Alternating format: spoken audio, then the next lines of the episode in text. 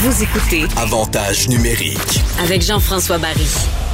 Grosse semaine encore une fois chez le Canadien de Montréal. Euh, on pensait que c'était terminé avec le congédiement de Julien, de Muller, l'arrivée de Ducharme, de Burroughs. Ben non, en plein milieu de semaine, pendant un match d'ailleurs entre la deuxième puis la troisième, c'est l'entraîneur des gardiens de but, Stephen Wade, qui a été remercié par Marc Bergevin. Ça a fait, ça jaser beaucoup. Et euh, je voulais en parler parce que c'est nébuleux cette histoire-là avec euh, quelqu'un qui a vécu ce que c'est qu'être gardien dans la Ligue nationale et gardien à Montréal. On a la chance de s'entretenir avec Éric Fichaud qui a euh, disputé 95 parties dans la Ligue nationale de hockey, quelques-unes avec le Canadien. Salut Éric! Salut Jean-François. Toujours, toujours délicat de parler de Carey Price. Puis moi, je veux le dire en partant, là, je suis pas un Carey Price hater. Il y en a, là, tu sais, que peu importe ce que Carey fait, c'est toujours mal. Moi, je suis pas de ceux-là, mais quand il va bien, il va bien. Quand il va moins bien, il va bien, moins bien. On a, on a le droit de le dire. Puis présentement, il est pas dans une bonne passe. Et là, on a décidé de changer l'entraîneur des gardiens avec qui il était depuis huit ans. On dit, on dit qu'il n'a pas été consulté. Moi, je crois pas à ça. T'en penses quoi? Toi, tu as été avec un entraîneur des gardiens de but. Ça se peut pas que le principal intéressé n'ait pas été consulté. Ben, honnêtement, dans, le contexte euh, actuel avec les problèmes de, de Carey, je serais pas surpris, moi, qu'ils l'ont pas consulté parce que moi, j'ai l'impression que cette décision-là est, est un peu pour, comme on dit, shaker Price, le déstabiliser. Euh, le, et, et en, en ne parlant pas à Price avant la, la- de prendre la décision, mais quand il la prend, je pense que l'impact est encore plus grand. Et j'ai l'impression que c'est ça que Marc tentait de faire. Il, il voit que son gardien a de la difficulté. Euh, quand ça fait longtemps que tu es avec la- le même coach, c'est sûr qu'il y a une relation qui s'est une relation qui s'est établie au fil des années. Euh, et tu tombes dans une zone de confort, veut, veut pas, c'est juste normal. Puis euh, moi j'ai l'impression que Marc, que moi je- Marc a défendu Price pendant plusieurs années, mais là il est à un point que ça va passer par le retour de Carey à son sommet. Et c'était vraiment là pour le shaker. Et je souhaite que ça marche parce que c'est pas mal la dernière carte que Marc Mhm. a dans son jeu. Là. Ouais, après ça, les cartouches sont brûlées parce que là, tout le monde va avoir été changé alentour. Là. Fait qu'il a plus. euh, Mais s'il veut faire ça, donc, il donnait un, élec- un électrochoc, là, comme tu dis, ça veut dire qu'à l'interne, eux autres, ils savent que Carey, présentement, il, il est sur le pilote automatique, qu'il y a quelque chose qui marche pas. Là. Quand tu veux réveiller à ce point-là ton, ton gardien, euh, prenons l'exemple de la piscine avec l'électrochoc, c'est parce que l'eau est en train de virer verte. Là. Il- ça, te prend un- ça te prend quelque chose qui va le brasser. Là. Fait que ça, c'est ça, c'est pas bon signe. Ça prend un beaucoup de chlore. Hey, mais dis- Exactement. Puis, oui. Non, mais vas-y, vas-y. Je veux savoir la relation qu'un gardien a avec son entraîneur versus avec l'entraîneur des gardiens. Je me trompe pas en disant que le gardien, lui, sa complicité, c'est avec son entraîneur personnel. Puis après ça, l'entraîneur des gardiens de but va aller voir l'entraîneur en chef pour lui dire comment son gardien se sent. C'est comme ça que ça fonctionne. Oui, ben écoute, moi, c'est une époque qui était un peu différente. là. Le- je te dirais que la- l'entraîneur de gardien était moins populaire auprès des organisations euh, dans, dans mes années quand j'ai commencé. J'en avais, mais était- les gars venaient une semaine par mois. euh, des fois, c'était une semaine par deux mois. C'était, c'était pas comme on- ce qu'on voit aujourd'hui, que, que l'entraîneur est là à chaque, chaque jour sur la glace à travailler constamment. Au fil des ans, ça a vraiment évolué. Je pense que les organisations ont réalisé l'importance d'avoir un entraîneur de gardien fiable. Et quand et, et- et l'autre chose, c'est que j'ai- pas été assez longtemps à la même place pour avoir une, une- une relation comme Price, exemple. Quand tu es là 10 ans, ben euh, c'est sûr qu'au fil des années, tu en passes des heures avec le avec l'entraîneur. Puis, euh, mais c'est extrêmement important. Je veux dire, c'est c'est ton confident. Tu sais, en plus de, de, de, de travailler ta technique, je veux dire, c'est quasiment ton psychologue, ton entraîneur gardien, parce que tu l'as mentionné, c'est lui qui va te parler. Sais, l'entraîneur, l'entraîneur-chef, la réalité, là, les gens qui ont jamais vraiment eu la chance d'être dans un vestiaire, il y a tellement de choses à gérer. Oui, il va parler, il va parler aux joueurs, mais c'est beaucoup l'assistant coach qui fait les, les petites rencontres des fois de, comme on dit, de one-on-one, là. C'est souvent l'assistant coach. Puis là, si je, je remets dans le contexte du Canadien, ben, euh, avant le congédiement, ben, c'était surtout Muller qui faisait ça. Claude, il va parler à ses gars. Mais Wade, son mandat, lui, c'est pas Brendan Gallagher, c'est pas Shea Weber, c'est Carey Price et Jake Allen. Puis c'est sûr qu'il passe plus de temps avec Price parce que c'est son numéro un. Mais euh, c'est vraiment lui qui est ton lien, si tu veux, là, avec l'entraîneur-chef. Oui, puis l'entraîneur-chef, euh, à moins, à moins qu'il ait été gardien de but euh, quand il était jeune là, ou dans, dans sa carrière, reste qu'il n'y a pas la technique. Tu, sais, tu peux mettre des schémas, tu peux faire des, des, des, situations de jeu, tu peux demander aux joueurs de jouer de telle façon, mais l'entraîneur, il va dire à son, entraîneur, à, à son entraîneur des gardiens, et, et son bâton n'est pas dans ses jambes. Il ne pourra pas corriger le problème. Il voit qu'il est pas entre les jambes, après ça, il va pelleter ça dans le cours de l'entraîneur des gardiens de but. Là, je me trompe pas. C'est pas du charme qui va aller enseigner la technique à Price. Là. Non, mais ah, je vais t'aller avec toi. L'entraîneur-chef, tout ce qu'il veut savoir, il va te les arrêter. le, comment il va les arrêter, ça, ça, c'est pas important. Est-ce qu'il va les arrêter? Et je peux te garantir que quand ça va pas bien, l'entraîneur-chef va aller voir l'entraîneur de gardien puis va dire là, qu'est-ce qui se passe avec, avec ton gardien? C'est quoi le problème? C'est, c'est pas lui qui va dire je trouve que Price est trop souvent ses genoux, ou il joue trop profond, ou il joue trop avancé. Il veut juste savoir c'est quoi le problème, hmm. comment on peut le régler? Comment on peut euh, comment on peut corriger le, le tir. Puis c'est ce qui, est, ce qui est un peu ironique, c'est que tu regardes comment Wade avait travaillé avec Price dans, les jours qui ont suivi le, le congédiement, ben, tu sais, il était sur la glace comme, je pense, 4-5 jours. Le congédiement de, de Julien, tu veux dire, le premier congédiement. Oui, ben, de, même de même de Wade, avant le congédiement de Wade. C'est ça, avant. Tu regardes comment, comment, comment euh, euh, Stéphane avait travaillé avec, avec Carey lui, son mandat dans, sa tête, il, ne savait pas naturellement qu'il serait congédié. C'était depuis le même dit, là, c'est que on, pensait qu'on était pour, pour retrouver Price, on était en train de, de, corriger des choses, puis je, sentais qu'il est en train de revenir, mais malheureusement, il ne pourra jamais finir ce qu'il avait commencé. Là. Mhm. Mais euh, c'est ça qui est un petit peu bizarre dans tout le contexte. Éric, euh, présentement, Price, là, le problème, c'est dans sa tête ou c'est sa technique? Puis est-ce que ça se retrouve en jouant si peu? Parce que moi, j'en reviens pas. Une game, deux games des fois par semaine, il est souvent assis au bout du banc. Fait que c'est où le, problème? Puis ça se retrouve-tu, selon toi, avec euh, euh, deux matchs sur quatre? Ben, je vais t'en avec toi. C'est plus qu'un problème. C'est, tu les as pas mal mentionné. C'est, ton problème mental a un impact sur ta technique. Tu comprends? Ça commence avec ça. Euh, Carrie, Caris, écoute, point de vue de talent brut, c'est un des gardiens les plus talentueux de la Ligue nationale. Ça, je veux dire, qu'il joue bien ou joue pas bien, là, ça n'enlève pas son talent, il va toujours être là.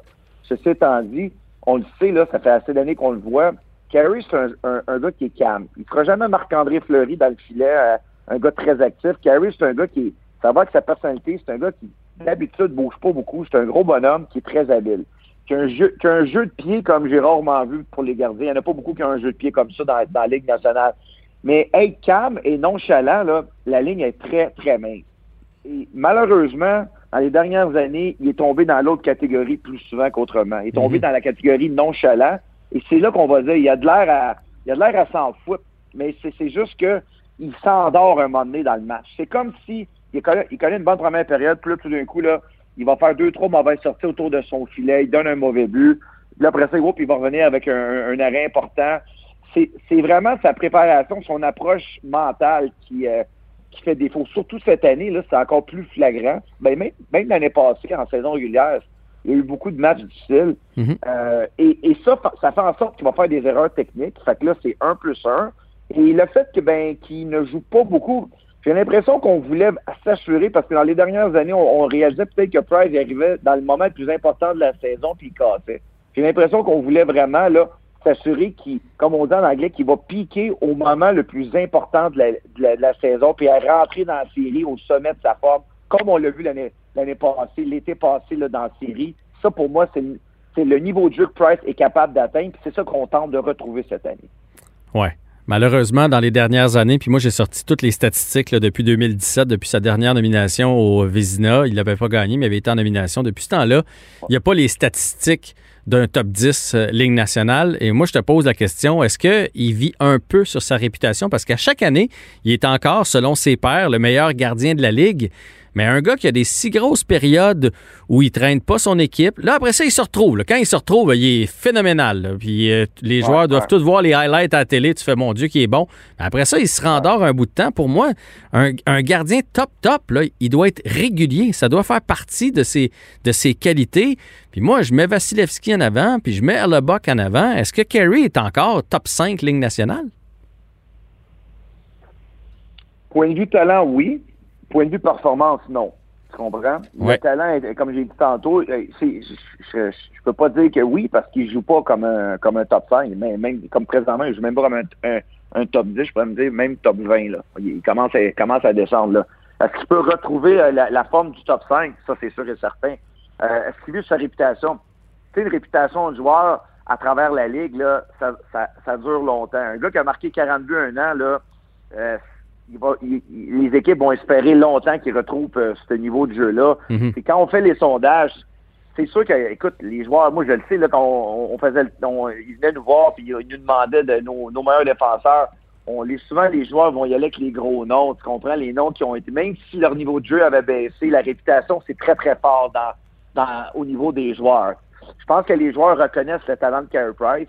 Le fait aussi que, tu sais, j'en parlais avec, avec Louis-Jean euh, dernièrement, puis je, disais, c'est que dans les dernières années, le fait qu'il n'y avait pas une bonne équipe devant lui, ça lui a un peu servi de porte de sortie à Price. Parce que qu'est-ce qu'on disait constamment? On disait, ah, mais Carey, il, n'y a pas d'équipe devant lui, contrairement, exemple, à un Vasilevski qui joue probablement avec une des meilleures équipes de la Ligue, sinon la meilleure. Euh, puis, et, ça, on a réussi à acheter un peu du temps avec Price à cause de ça. La différence cette année, c'est que Marc, à mon opinion, a fait un travail, a été chercher ce qu'on avait besoin. Il y a une bonne équipe, il le sait qu'il y a une bonne équipe, et là, Price, il livre pas à marchandise. là, ça commence à être problématique parce que là, cette année, il y a Price une bonne équipe devant lui. Et, c'est pour ça que là, pour une des rares fois, il y a toujours eu de la pression quand tu es de but du numéro un du Canadien. Ça vient avec le job. Mais cette année, la pression est encore plus forte parce que là, les attentes sont beaucoup plus élevées que les dernières années. Et tu as vu ce qui arrive quand tu as des attentes, ben, tu as des gens qui perdent leur emploi quand tu ne livres pas la marchandise. Et le prochain à sauter, si ça va pas mieux, ben, c'est Marc Bergevin, il le sait très, très bien. Donc, euh, a beaucoup de pression. Et j'ai hâte de voir comment il va répondre à ça. Euh, euh, si c'est le prochain match, j'ose espérer que ça va être lui qui va jouer. Euh, j'ai bien hâte de voir comment il va répondre parce que là, le projecteur est, tourné directement sur lui.